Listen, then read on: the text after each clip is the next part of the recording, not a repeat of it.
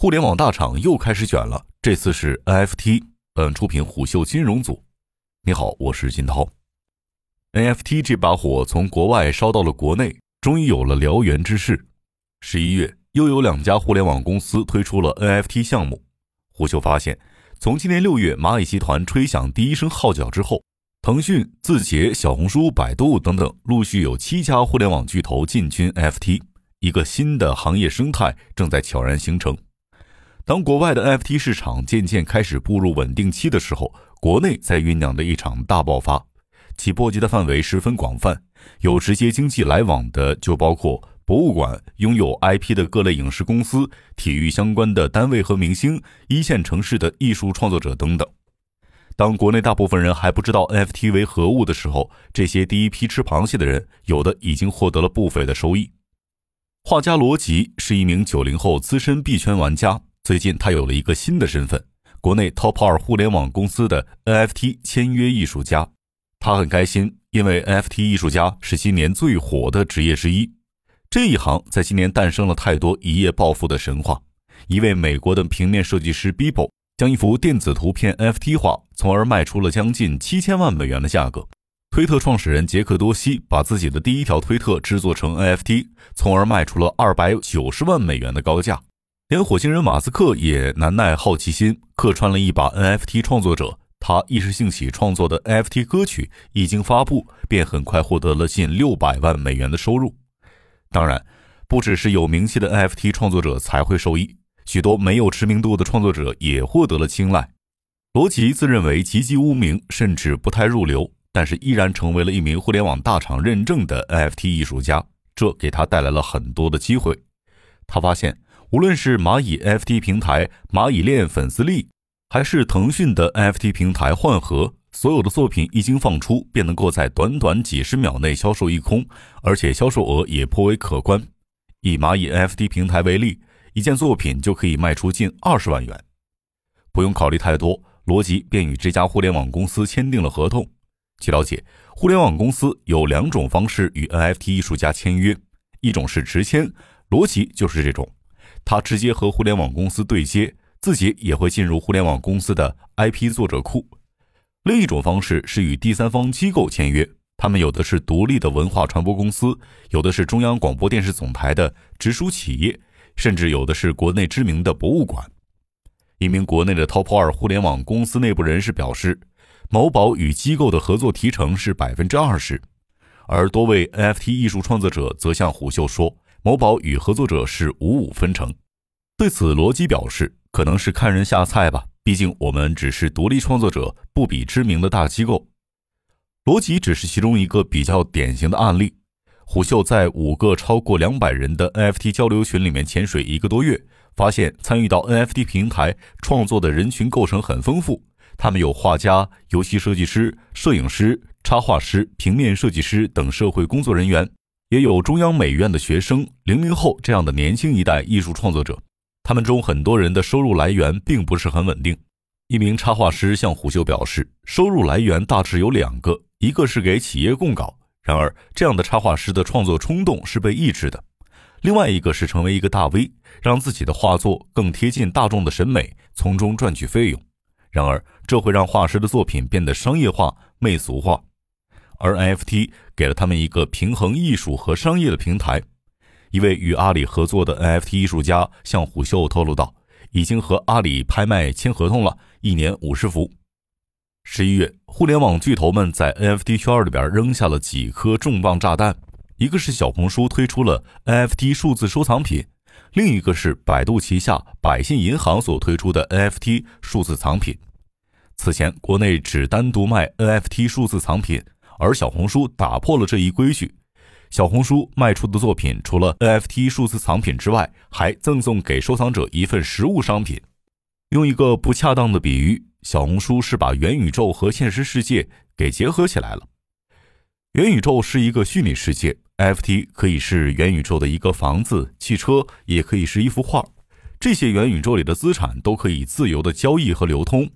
未来，人们不仅要在现实世界里面拥有一套房子、一辆车子、一把椅子，还要在元宇宙里拥有一个房子 NFT、一个汽车 NFT、一个椅子 NFT。而百度旗下的百信银行则是银行业推出的首个 NFT 数字藏品，可以说成功破圈，将 NFT 带入金融行业。百信银行首席战略官陈龙强表示，此次发行数字藏品是我们迎接元宇宙的一次尝试。目前来看，小红书和百度在 NFT 上的动作引得业内人士关注，但是他们本身只是蜻蜓点水的尝试了一下。而蚂蚁集团虽然对外宣传时有些轻描淡写，但是实则对 NFT 业务抱以厚望。这从目前蚂蚁链上签约的艺术创作者的数量可以窥见一二。虎嗅在数个不同的群里面调研发现，目前市场上和普通艺术创作者签合同的基本上都是蚂蚁集团。蚂蚁是国内第一家进军 NFT 的互联网巨头。二零二一年六月。蚂蚁集团在支付宝上推出小程序“蚂蚁链粉丝力”，一经发布就遭到了市场疯抢。如今五个月的发展，蚂蚁集团和阿里巴巴在外界签约了很多的艺术创作者，并且放进了自己的 IP 作者库里。而招揽人才通常是一家公司扩大业务规模的先兆。背靠支付宝的十亿流量，蚂蚁的 NFT 不愁卖。很多的 NFT 收藏者向虎嗅表示。支付宝的 NFT 几乎天天有，就是抢不到。蚂蚁的 NFT 玩法颇多，不仅在支付宝上增设了数字拍卖，还与淘宝进行联动。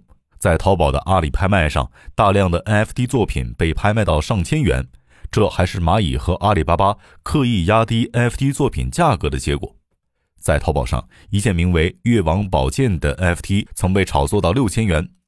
闲鱼上。一款九点九元限量发售的敦煌飞天 NFT 作品被炒作到一百五十万元一个，这也是蚂蚁 NFT 一件难求的原因之一。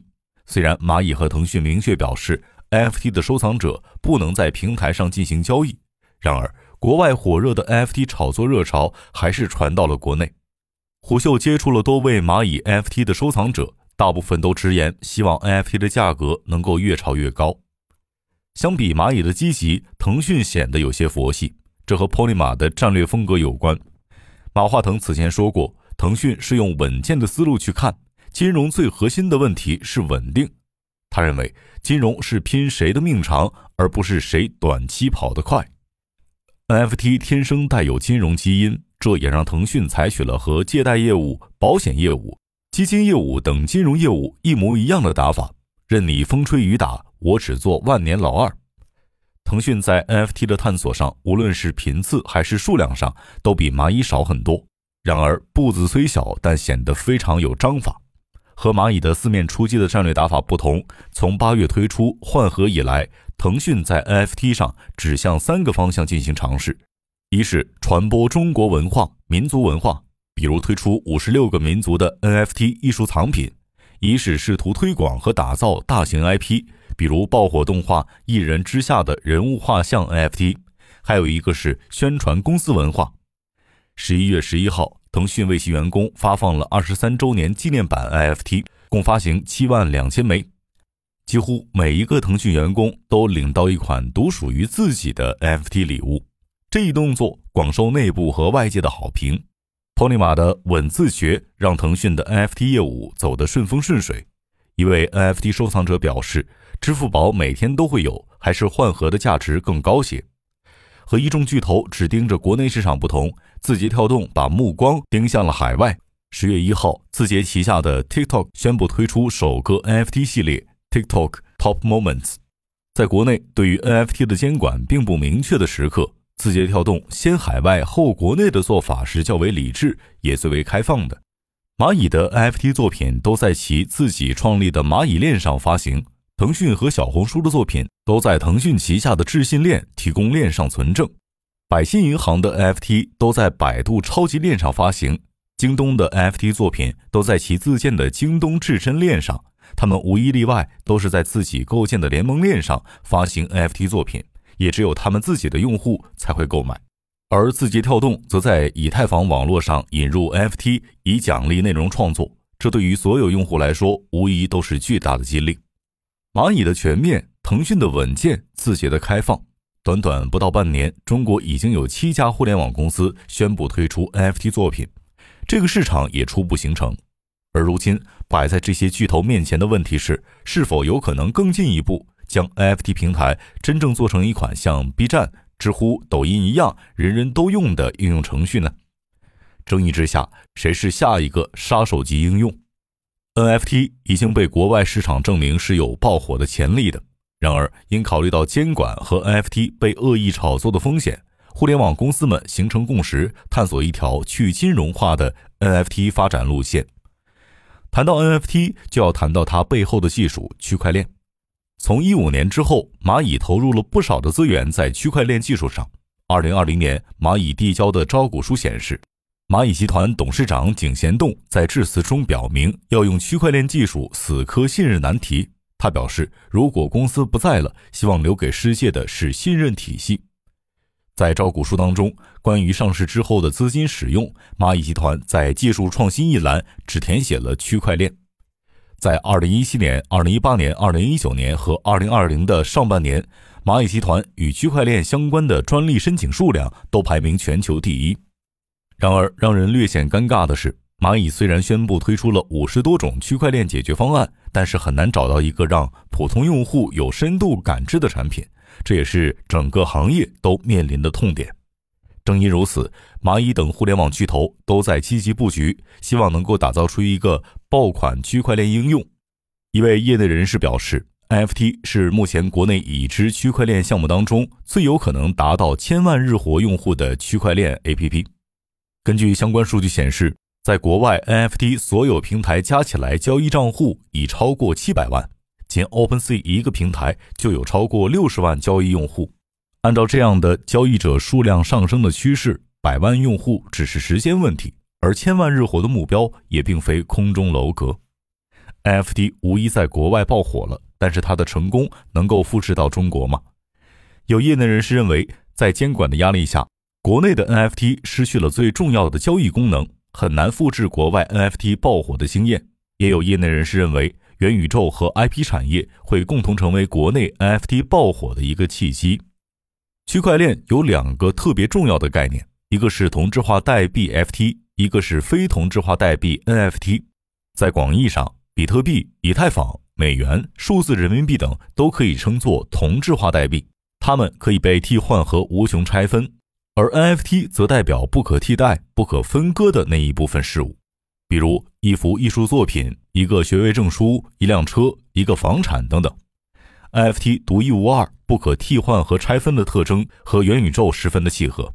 NFT 可以向所有在元宇宙里面的人证明你购买的产权归属于你，这无疑会让其更加的真实。NFT 的另一个发展逻辑是，它可以保护和激励一批艺术创作者。从此可以成为国内 IP 制造的肥沃土壤。一位互联网公司某区块链产品负责人向虎嗅说道：“NFT 平台只限量发行作品，收藏者们喜好不一，在某种程度上保护了广大的腰部创作者。以前中国没有好的 IP 作品，一方面是历史积累比较短，另一个重要原因是在机制上，现存的激励机制在损害艺术创作者们的创造性。”中国没有好的 IP 是一个巨大的遗憾，这也是为什么中国企业没能建立自己的环球影城、迪士尼，并把这些文化输出海外的直接原因。以迪士尼为例，其 IP 每年给公司提供的直接和间接价值能够达到上百亿美元，仅上海迪士尼一年的收入就高达七十亿元。而 NFT 平台有着良好的机制去激励优秀的 IP 创作者，这对于产业有很大的帮助。在 B 站上，优秀的视频 UP 主们可以通过创作精美的视频衣食无忧；在微信公众号上，优秀的文字创作者可以通过打赏、商业广告来变现。也许在不久的将来，在 NFT 平台上也会有更多的数字艺术创作者创作出更多优质的 IP 作品，从而实现经济自由。一方面，NFT 创作者、平台、收藏者这样的商业闭环。如果操作得当，可以让整个新链条上的参与者都获益。另一方面，NFT 创作者、IP 传播、元宇宙的商业模式延伸了产业链条，让其与更多的行业产生深度融合，迸发出更大的商业价值和影响力。这或许才是 NFT 落地的最佳姿态。商业洞听是虎嗅推出的一档音频节目，精选虎嗅耐听的文章。分享有洞见的商业故事。我是金涛，下期见。